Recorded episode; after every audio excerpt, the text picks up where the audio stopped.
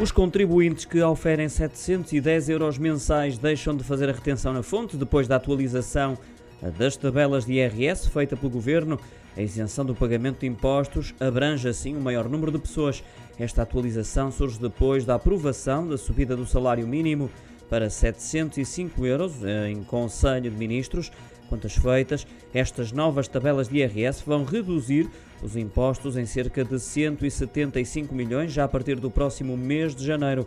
Tendo em conta as tabelas publicadas, um contribuinte que tenha uma remuneração bruta de 710 euros vai poupar 398 euros por ano com essa isenção.